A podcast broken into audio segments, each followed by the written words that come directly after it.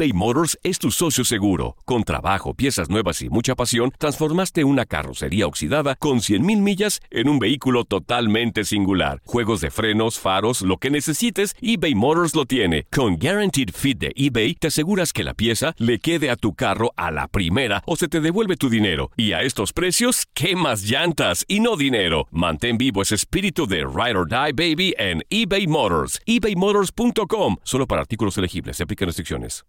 El siguiente podcast es una presentación exclusiva de Euforia On Demand. Tu comunicación con nosotros es muy importante.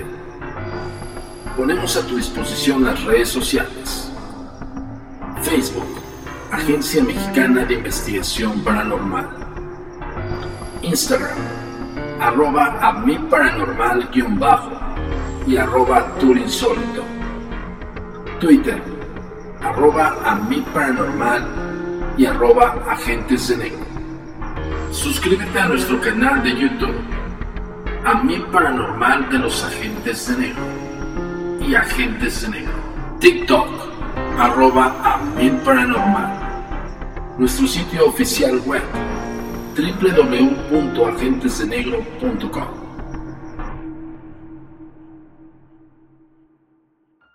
Hola, ¿qué tal? Bienvenidos una vez más a Códigos Paranormales, los podcasts de lo desconocido a cargo servidor y amigo Antonio Zamudio, director de la Agencia Mexicana de Investigación Paranormal, Los Agentes de Negro.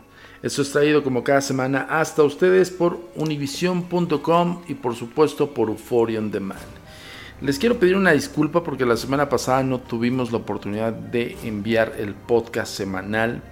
Eh, hemos estado terminando el gran proyecto de la nueva serie, trabajando con esta plataforma digital. Creo que es la plataforma digital más importante del mundo, debo decirlo.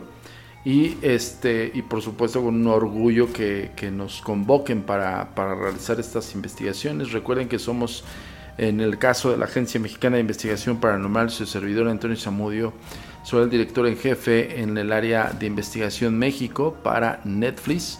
Y pues bueno, afortunadamente ya terminamos bien, terminamos con grandes casos y ya muy pronto se enterarán de qué se trata.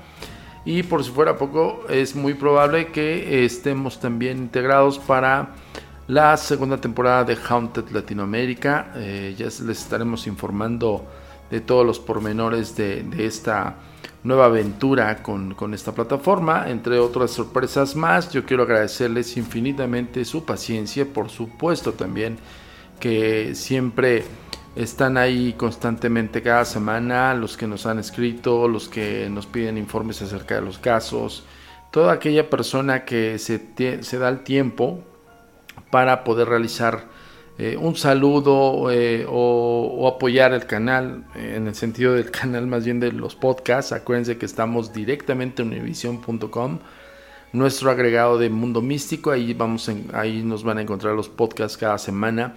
Ya tenemos este, pues prácticamente cuatro años. Yo creo que sí, un poquito más. Empezamos en mayo 2017, mayo 2017, mayo 2018, mayo 2019 mayo 2020, mayo, mayo 2021, perdón. Ya tenemos cinco años consecutivos con Univision. Gracias. Si es que no estoy contando mal, ¿no? Creo que no, porque estoy enumerando del mes que iniciamos con Univision. Y seguimos aquí con ustedes y gracias por, por la aceptación, gracias porque cada semana siempre hay una descarga numerosa de nuestro podcast y pues lo hacemos con muchísimo gusto y con toda la finalidad que eh, queremos informar, que queremos eh, que sea tu, tu, podcast coleccionable. No sé cómo nos está yendo en las otras plataformas. Univision lo sube a una plataforma donde cuelga los podcasts. Eh, no te preocupes, ahí mismo en univision.com, diagonal horóscopos diagonal mundo místico y le das clic y ahí está el logotipo de la Agencia Mexicana de Investigación Paranormal.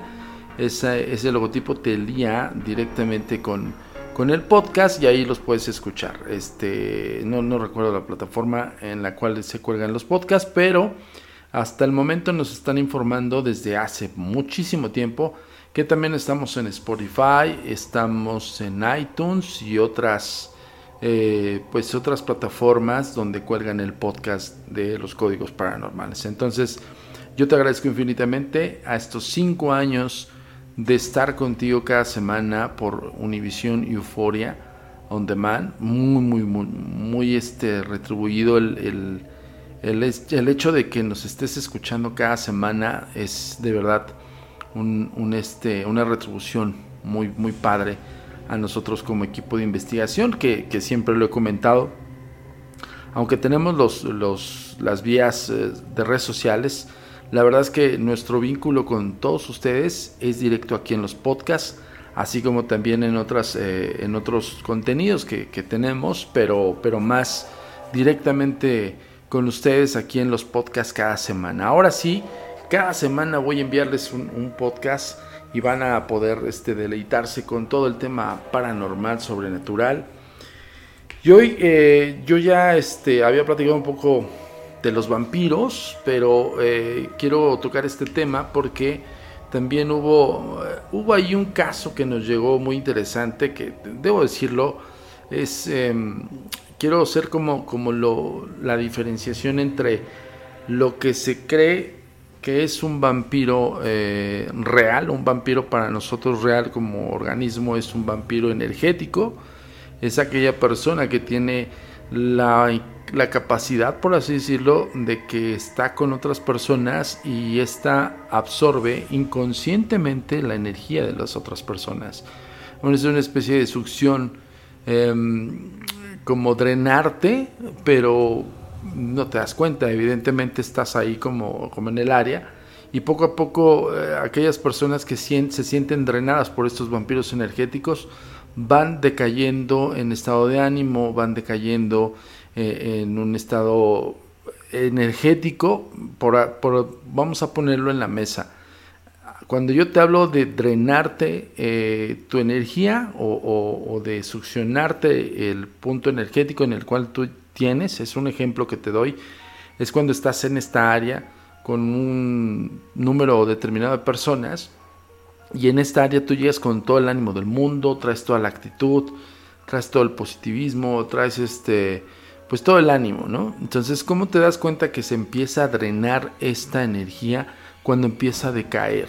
En, específico, cuando llegan estos vampiros energéticos, llegan, se, no tienen nada que hacer, simplemente acercarse a ti en, en, una, en un afán no tanto, no tan cercano, sino puede estar sentado frente a ti, a un lado tuyo, incluso a una distancia considerable de 3 o 4 metros, pero que está en el área donde tú estás. Entonces, este, esta decadencia energética la puedes notar porque llegas con todo el ánimo, insisto, como si, no sé, estuvieses esperando la cita a un trabajo, estuvieses esperando tal vez la cita con tu doctor y demás y estás ahí en la sala de espera, de repente llega una persona y esta persona sin decir, sin hacer absolutamente nada, llega al área y cada uno de los que están ahí empiezan a decaer su estado de ánimo. ¿Cómo te das cuenta? Lo más eh, viable de un vampiro energético es que de repente te empieza a dar sueño, de repente empiezas a notar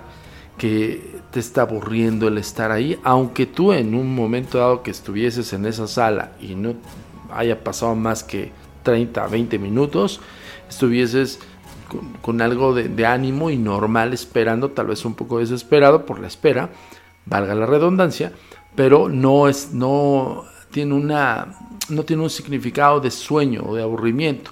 De repente se empieza a generar estos, eh, estas, eh, esto de, drenarte la energía y tú mismo o tú misma empiezas a notar que empieza a decaer el ánimo.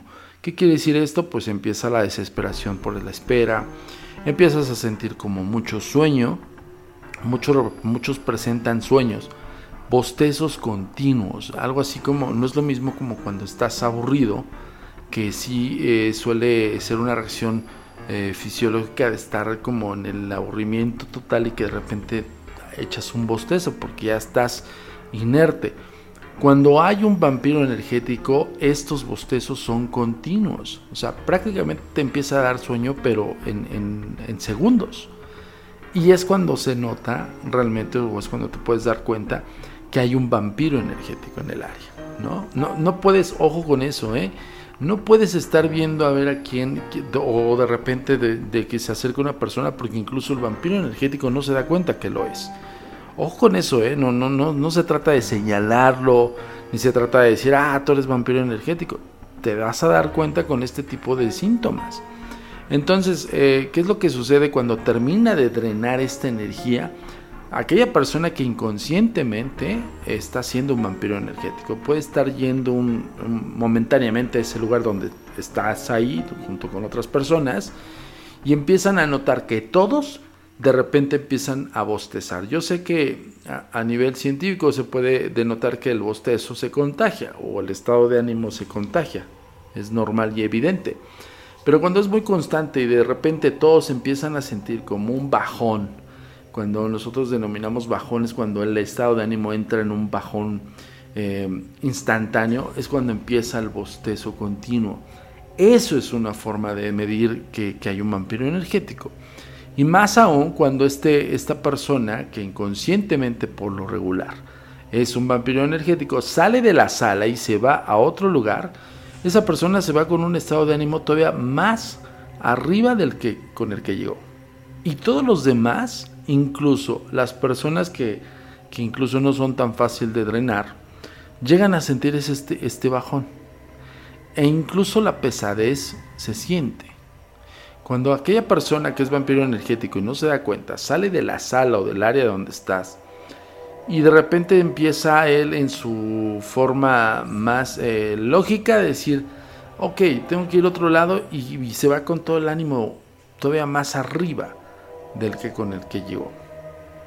Eso es una forma también de reconocerte como un vampiro energético. Perdón, no es un tema de decir, ah, estás eh, marcado por algún rollo fatídico, no, simplemente eres una persona que succiona energía. Y punto. Y, afortunadamente los, los, que son vampiros energéticos, pues todo el día andan de ánimo, porque imagínense, andar por la calle, yendo hacia tu trabajo, yendo hacia tu escuela, donde vayas a ir, que vayas succionando la energía de los demás, pues es maravilloso, porque estás drenando a los demás y estás adquiriendo este tipo de, de estados de ánimo elevados, pues entonces todo tu optimismo está a tope. Entonces, ese es el concepto del vampiro energético. ¿Por qué tocamos el tema? Porque hay un mail que nos llegó diciendo que el padecimiento era esto, que, que, se trataba de que esta persona que iba a su trabajo, iba con toda la actitud, se levantaba muy temprano, estaba descansada de un sueño reparador y llegaba a su trabajo y empezaba a sentir mucho sueño. Casi con el hecho incluso de que dos ocasiones dice que tuvo que retirarse de su trabajo porque no aguantaba el sueño, se quedaba dormida en pleno trabajo. Y esto le sucedió justo cuando entró a trabajar otra persona, compañero de ella. Y que esto empezó a cambiar. Entonces nosotros en esta explicación pequeña de este podcast vamos a hablar de los vampiros. Ahora, te hablamos acerca del vampiro no hematófago. Ojo, la palabra hematófago es aquel o aquel, aquel, incluso es una psicopatología. Aquella persona que siente que se puede alimentar de la sangre o, que siente una, eh, pues sí, como una fijación en, en alimentarse de la sangre, por eso se llama hematófago. Aquella persona que se alimenta de la sangre que eso es otra cosa muy distinta. Ojo con eso, son psicopatologías, también están clasificadas y determinadas por la medicina, ¿no? Y, no propiamente tendría que ser como lo que estamos, eh, yo creo que todos los que nos están escuchando los códigos paranormales están diciendo, es que sí he escuchado hablar de los vampiros, Bram Stoker, por ejemplo, ¿no? Este, hablando de, de Drácula y todo este concepto literario. Ahora, vamos a adentrarnos un poco más al vampiro. Y lo primero que tenemos que ver es los orígenes de un mito. Los vampiros han acompañado a los seres humanos desde el principio de los tiempos. Los egipcios temían eh, a un pájaro bebedor de sangre, al que consideraban la reencarnación de un inocente ajusticiado, que había adquirido esta forma para atacar durante las noches a los hijos de sus enemigos. Los antropólogos han localizado el origen de los vampiros en las enfermedades con pérdida de sangre, que los antiguos atribuyen a seres diabólicos que atacaban durante la noche en busca de alimento que necesitaban para sobrevivir, hablando de los hematófagos. El nacimiento del primer vampiro, de acuerdo a una antigua leyenda, se debió a un sueño que tuvo Adán antes del nacimiento de Eva. En el transcurso del mismo deseo intensamente de, de, una compañía femenina y se sintió repentinamente satisfecho. Este principio de vida, que no pudo generar otra similar, se mantuvo en activo con una fuerza sobrehumana de supervivencia. En el momento en que este germen de desesperación encontró un cadáver, surgió el primer vampiro. Esta es una leyenda, eh, ojo con eso. La acertada definición eh, que redactó Colin de Plancy en, su diccionario infernal, publicado en 1803, dice: Se da el nombre de eh, upiers o upires o vampiros en Occidente, de A ver, voy a tratar de pronunciarlo bien. Brucolacos, ¿ok? Brucolacos en Medio Oriente y de catacanes en Ceilán a los hombres muertos y sepultados desde hace muchos días que regresaban hablando, caminando, infectando los pueblos, maltratando a los hombres y a los animales y sobre todo sorbiendo su sangre, deleitándolos, está interesantísimo, y causándoles la muerte, obviamente a la, víctima, ¿eh? a la víctima, están hablando de estos, eh, de estas personas que regresaban de la muerte. Nadie puede, de, nadie puede librarse de su peligrosa visita si no es exhumándolos, cortándolos la cabeza, cortándoles la cabeza y arrancándoles y quemándoles el corazón. Wow. Y de verdad hay un antecedente, yo quiero frenar aquí un poquito la lectura que le estoy dando a este maravilloso libro de vampiros.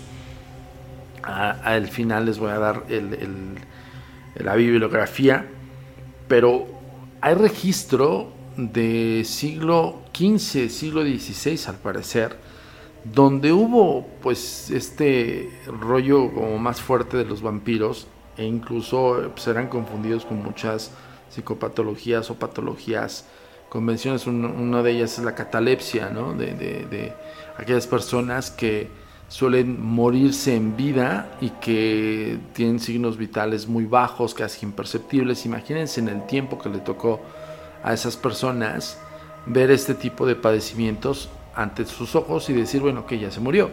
Los enterraban y eh, era terrible porque aquella persona después del ataque eh, cataléptico regresaba a la vida o regresaba más bien sus signos vitales a estar eh, de alguna forma este, pues regulares y enterrados vivos. Entonces era, híjole, eh, imagínense, ¿no? La ignorancia en aquel entonces, súmenle la poca investigación que se tenía, ¿no?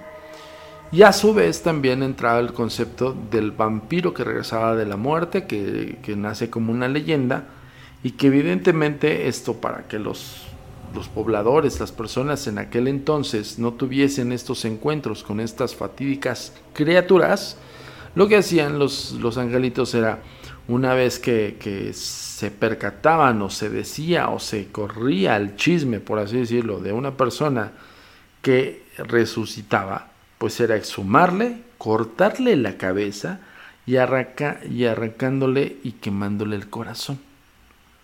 Y esto sí lo hacían, ¿eh? de verdad, impresionante. Singularmente en la zona de los Pirineos se daba el nombre de brucolacos, a los ahorcados injustamente que abandonaban sus tumbas durante las noches para chupar la sangre a sus verdugos, sin detener este ataque hasta que los habían arrebatado, eh, hasta que los mataban prácticamente. En el eh, Rampangamberg, así se llama, en Acadio, es el primero en anticipar la figura clásica del vampiro literario en la tablilla de la diosa Istar, descenso al país inmutable, ya que ya se con, condesa por completo la esencia de, estas diabólicas criaturas. Los vampiros en Grecia eran llamados baimiones, prostoxivim, y en la Edad Media eh, nacieron los lutins de los eh, normandos y los bueno, esta, esta, palabra sí está súper difícil. Voy a intentar decirla. Boukotlax de los eslavos. A ver si la pronuncié bien. Si no, acuérdate que nos puedes seguir en las redes sociales. Y si no te acuerdas de dónde nos puedes ubicar, aquí te muestro, o más bien, te doy en escucha cómo nos puedes encontrar. Códigos paranormales. Tu comunicación con nosotros es muy importante. Ponemos a tu disposición las redes sociales. Facebook, Agencia Mexicana de Investigación Paranormal. Instagram, arroba a mi paranormal-bajo y arroba turinsólito. Twitter, arroba a mi paranormal y arroba agentes de negro. Suscríbete a nuestro canal de YouTube, a mi paranormal de los agentes de negro y agentes de negro. TikTok, arroba a mi paranormal. Nuestro sitio oficial web, www.agentesdenegro.com.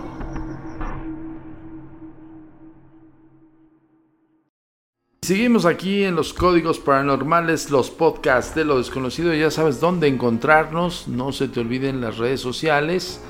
Tenemos otros, eh, pues sí, otras vías de comunicación. Acuérdate que eh, estamos regenerando la página web agentesdenegro.com. Estamos sumándole poco a poco eh, un nuevo contenido.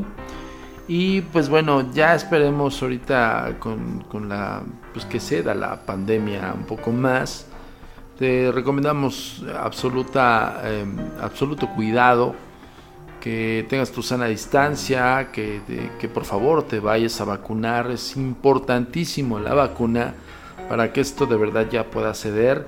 Y con este tema de, pues bueno, de, de, de alguna forma recomendarte que tengas todos los debidos cuidados. Cuídate mucho, cuidémonos todos y así vamos a poder ya bien llevar esta pandemia. Entonces, este, ojo con esto, no te, ahora sí que no bajes la guardia, todo esto sigue, pero bueno, hablando de otras cosas, eh, lo importante, todo esto nos han comentado mucho acerca de los tours insólitos que ha pasado. La verdad es que no hemos podido realizar el tour insólito, ya lo he explicado en otros eh, podcasts.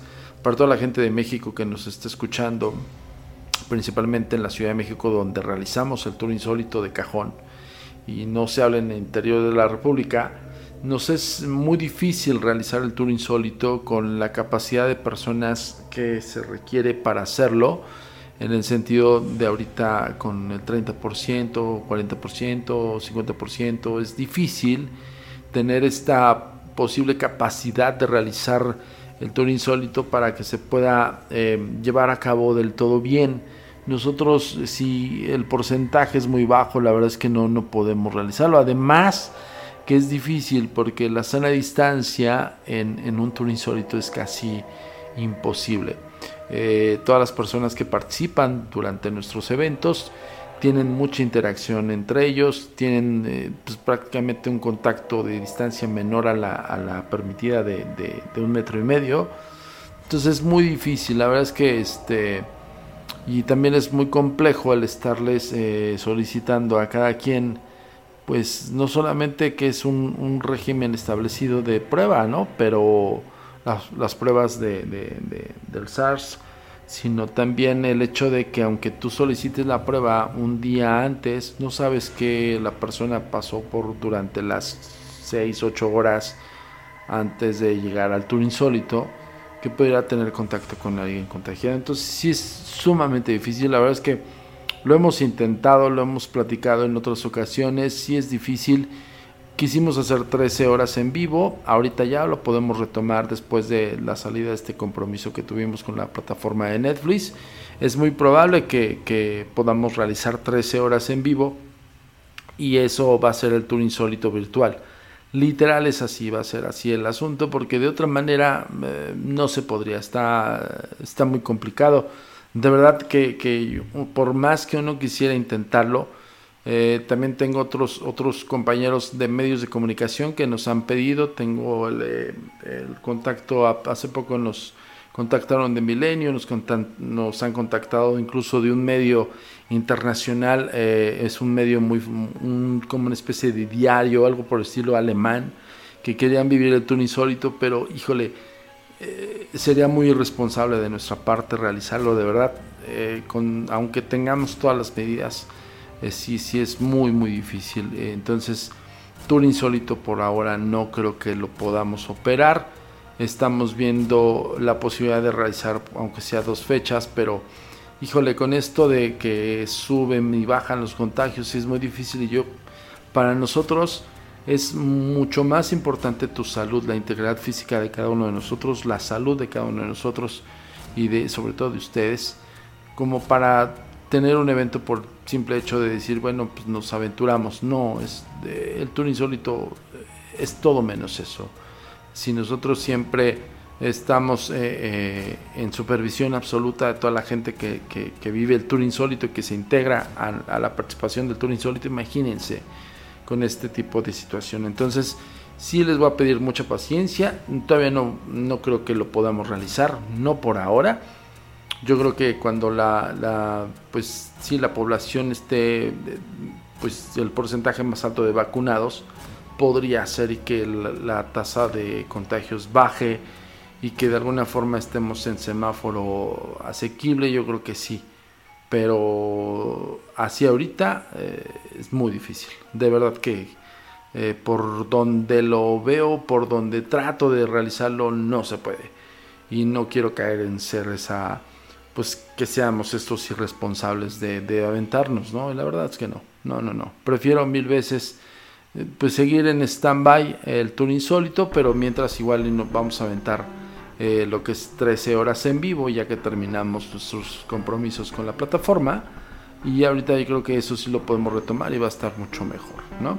Bueno, eh, seguimos con el tema, estamos hablando de vampiros, hace rato hablamos eh, de primera mano, si tú de alguna forma pierdes el hilo después de toda esta plática que tenemos, puedes regresar el podcast, ya sabes que lo puedes eh, bajar y sobre todo compartir. Acuérdense que, la finalidad de todo esto es que lo compartas el podcast, a su, vez también que lo puedes descargar para que sea coleccionable, ¿no? Para tu brevario eh, eh, sobrenatural. ¿Ok? Bueno, seguimos. La leyenda de los vampiros había ido desapareciendo de Europa cuando en el siglo XVII el abad Dom Agustín Calmet un erudito en arqueología y teología, a la vez que los temas bíblicos publicó un libro eh, titulado Vampiros de Hungría y sus alrededores, como se cuidó de incluir testimonios médicos sobre el desenterramiento de infinidad de cadáveres incorruptos en los países que formaba la región de Transilvania, eh, creyó estar ante uno de los evidentes casos de vampiros. Esto es una sustracción de su libro Vampiros de Hungría. ¿Ok? Ahí les va. Durante el presente siglo, un nuevo panorama se ofrece ante nuestros ojos en Hungría, Moravia, eh, Silesia y Polonia. Es un fenómeno que viene produciéndose desde unos 70 años. Cuentan las gentes que han visto a muertos, que llevan varios meses enterrados, volver, hablar, caminar e infestar pueblos enteros maltratando a los hombres y animales, chupando la sangre de los inocentes a los que, se, a los que enferman y que por último los llevan a la muerte. De esta desgracia nadie se salva, porque es imposible evitar las visitas de tales enemigos. El remedio parece ser desenterrar a estos muertos, cortándoles la cabeza y arrancándoles el corazón y quemarlos se confiere a estos resucitados el nombre de upiros o vampiros, que es como tacharlos de sanguijuelas. De hecho, se describen tantas particularidades, todas ellas detalladas y revestidas de hechos tan evidentes y de informaciones jurídicas eh, que uno debe creer a los habitantes de estos países cuando afirman que los resucitados salen de sus tumbas para causar tanto daño. Ciertos sectores de la iglesia, unido a otros editores avispados, convirtieron la obra de Calmet en una lectura obligada dentro de toda Europa. Se diría que se contaba con el antídoto para frenar el avance tan espectacular eh, eh, del, protestantismo, o sea, de protestantes. Así surgió el mito de los vampiros con una fuerza inusitada. Voltaire llegó a escribir, no se oye hablar más que de vampiros entre 1730 y 1735. Ahí, o fe de ratas, yo dije siglo XV, siglo XVI, más o menos. Eh, me fui un, siglo menos. Pero bueno, 1730, 1735. Se les descubre en todas partes. Eh, se les tiene, se les tiende emboscadas, se les arranca el corazón y se les quema. O sea, e, en una simbología, si ustedes quieren. Por eso incluso lo comenta aquí este, este gran libro de vampiros, que pues prácticamente la iglesia eh, pues determinó que estos, este tipo de, pues sí, de, de, de cacerías, ¿no? Vamos a ponerlo así, pues prácticamente hicieron que forzadamente leyeran el libro de Calmet, ¿no? La mayor parte de los pobladores. Imagínense toda esta propagación de mala información o de información errónea acerca de que si veían un, vivo no muerto, más bien un muerto no vivo, pues le dieran muerte por así decirlo, ¿no? O lo trataran de destruir lo más rápido posible. El gran pensador francés llegó a más eh, a considerar que estaba dando muerte a centenares de incautos, cuando los verdaderos vampiros eran los poderosos que chupaban la sangre de los más débiles y los religiosos que abusaban de la ignorancia del pueblo. Justo iba a llegar a este punto, que abusando de la ignorancia de la gente en aquellos entonces, pues imagínense, ¿no? O sea, pensar que de por sí el, asunto de, ver esto como, como algo verídico, como, como vámonos todos en bandada a buscar al vampiro, yo creo que de ahí vienen las grandes películas estas que, que, de alguna forma hemos visto, ¿no? De la de Drácula, de este, del vampiro que al rato van los pueblos, los del pueblo por él con antorchas y picos y todo ese rollo, la, como como la, la marabunta a, lincharlos, pues ese es el concepto, ¿no? De alguna manera, imagínense la propagación del miedo añadida por la ignorancia, pues hubo mucha gente que me imagino que los agarraban, como dice aquí el libro, incautos ahí afuera. Si tú quieres, estaban bebiendo en una taberna y salieron medio persas. Y los han de haber agarrado y los han de haber ajusticiado como vampiros, si eran o no Simplemente el estar caminando a altas horas de la noche ya los hacían prácticamente culpables. Está chistoso, pero, pero cruel. Y escalofriante a la vez, ¿no?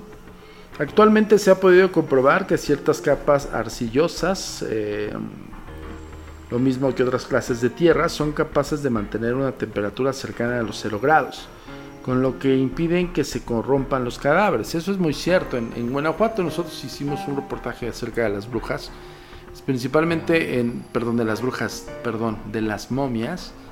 Principalmente eh, tuvimos un, pues la oportunidad de ver una, una de estas momias en un panteón, ¿eh? Eh, en Valle Santiago, Guanajuato. Recuerdo que en ese panteón, cuando nos invitaron en el festival Sustefest, de suspenso, miedo y sustefest, de suspenso y terror de Valle Santiago, Guanajuato, al cual les mandamos un gran saludo a todos los hermanos Carmán, a los hermanos Carmona, que, ellos fueron los que nos invitaron, y justo ahí vimos, eh, bueno, toda la oportunidad de ver una de tantas momias de una persona que fue enterrada hace pues, prácticamente eran casi más de 100 años y que estaba, pues, vaya, sí se ve en descomposición, pero no está pues conforme al tiempo establecido de destrucción del cuerpo, pues está casi completa, ¿no? Y, ahí hay unas fotografías que subimos a las redes sociales en aquel entonces, pero que voy a volver a subir para que tú las veas. Doña Catalina, creo que le hacían llamar a la momia y me tomé ahí unas fotos. Estaba, yo tenía prácticamente el cuerpo así a menos de un metro, ¿no? Entonces, este, es fascinante.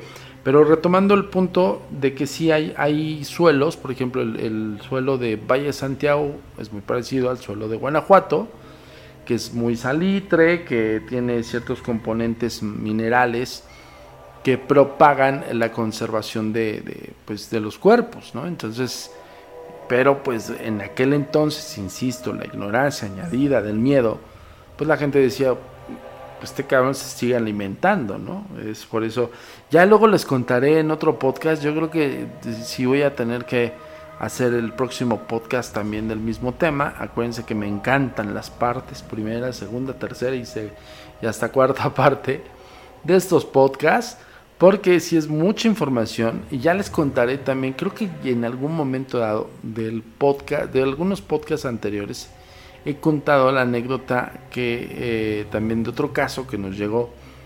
Usualmente estábamos en, no sé si mal recuerdo que fue en Puebla. No sé si mal recuerdo. Si no, por favor échenme la mano. Toda la gente que nos está escuchando en Códigos Paranormales y póngame de dónde viene esa leyenda. No recuerdo exactamente el lugar, creo que fue Puebla, creo, ¿eh? Eh con, reservas de que, pudiera ser una equivocación. Pero eh, había una leyenda del niño de Momoxpan. Esa es una gran historia que, es un anecdotario literal de aquí del, interno de nuestro organismo. Que muy pronto, yo creo que en la próxima semana se los voy a contar. Es interesantísimo ese, ese caso porque deviene de una leyenda, del concepto de, una leyenda adorada, vamos a ponerlo así. Pero no les quiero contar más, más detalles, mejor se los cuento en el próximo podcast de la próxima semana. Hoy vamos a seguir con este tema. Ok. ¿Cuántos muertos han sido considerados al ser desenterrados santos o vampiros por el simple hecho de que sus cuerpos se mantuvieran intactos?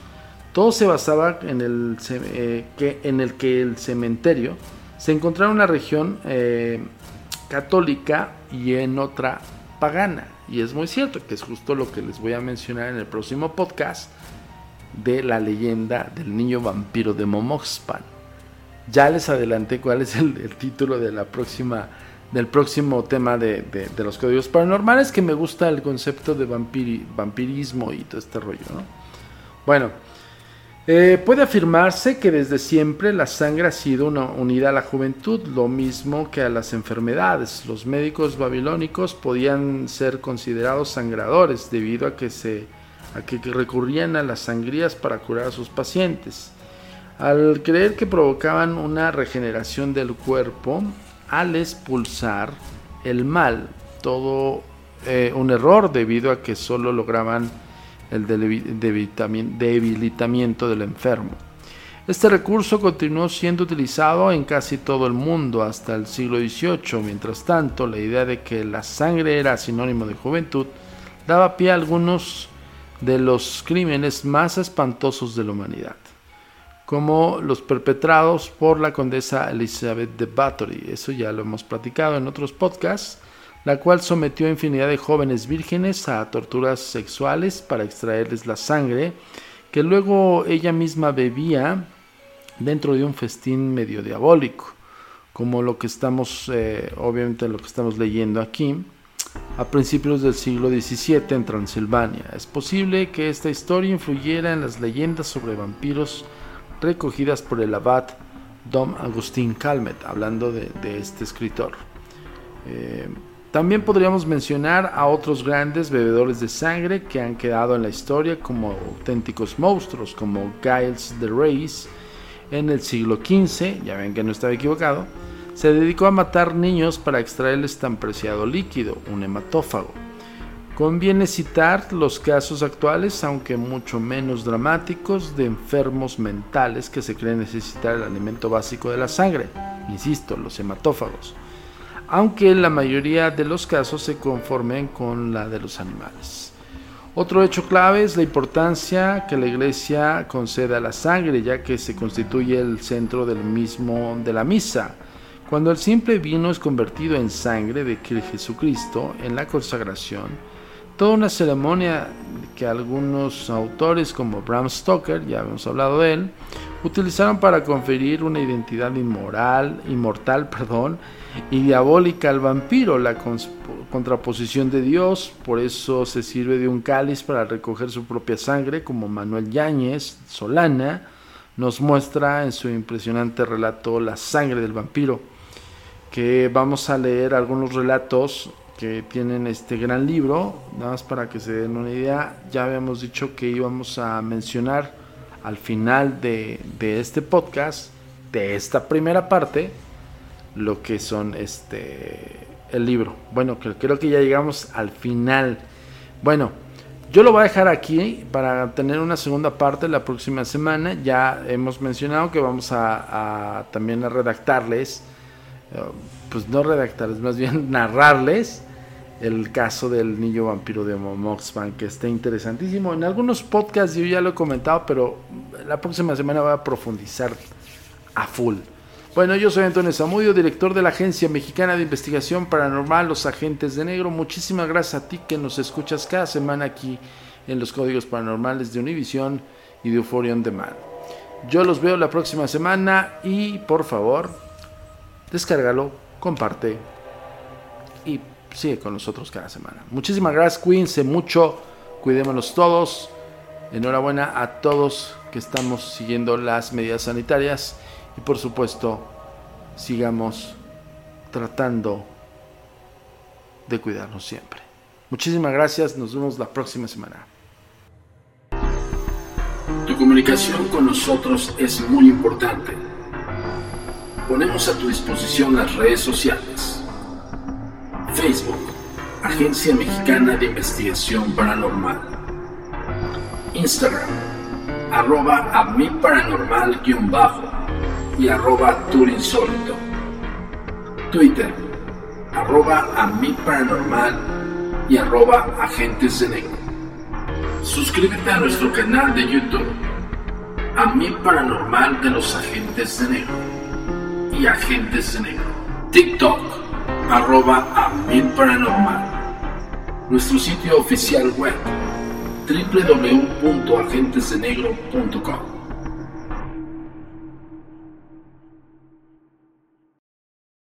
El pasado podcast fue una presentación exclusiva de Euphoria On Demand. Para escuchar otros episodios de este y otros podcasts, visítanos en euphoriaondemand.com.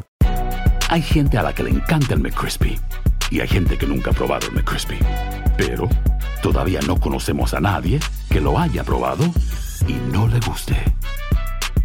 Para pa pa pa.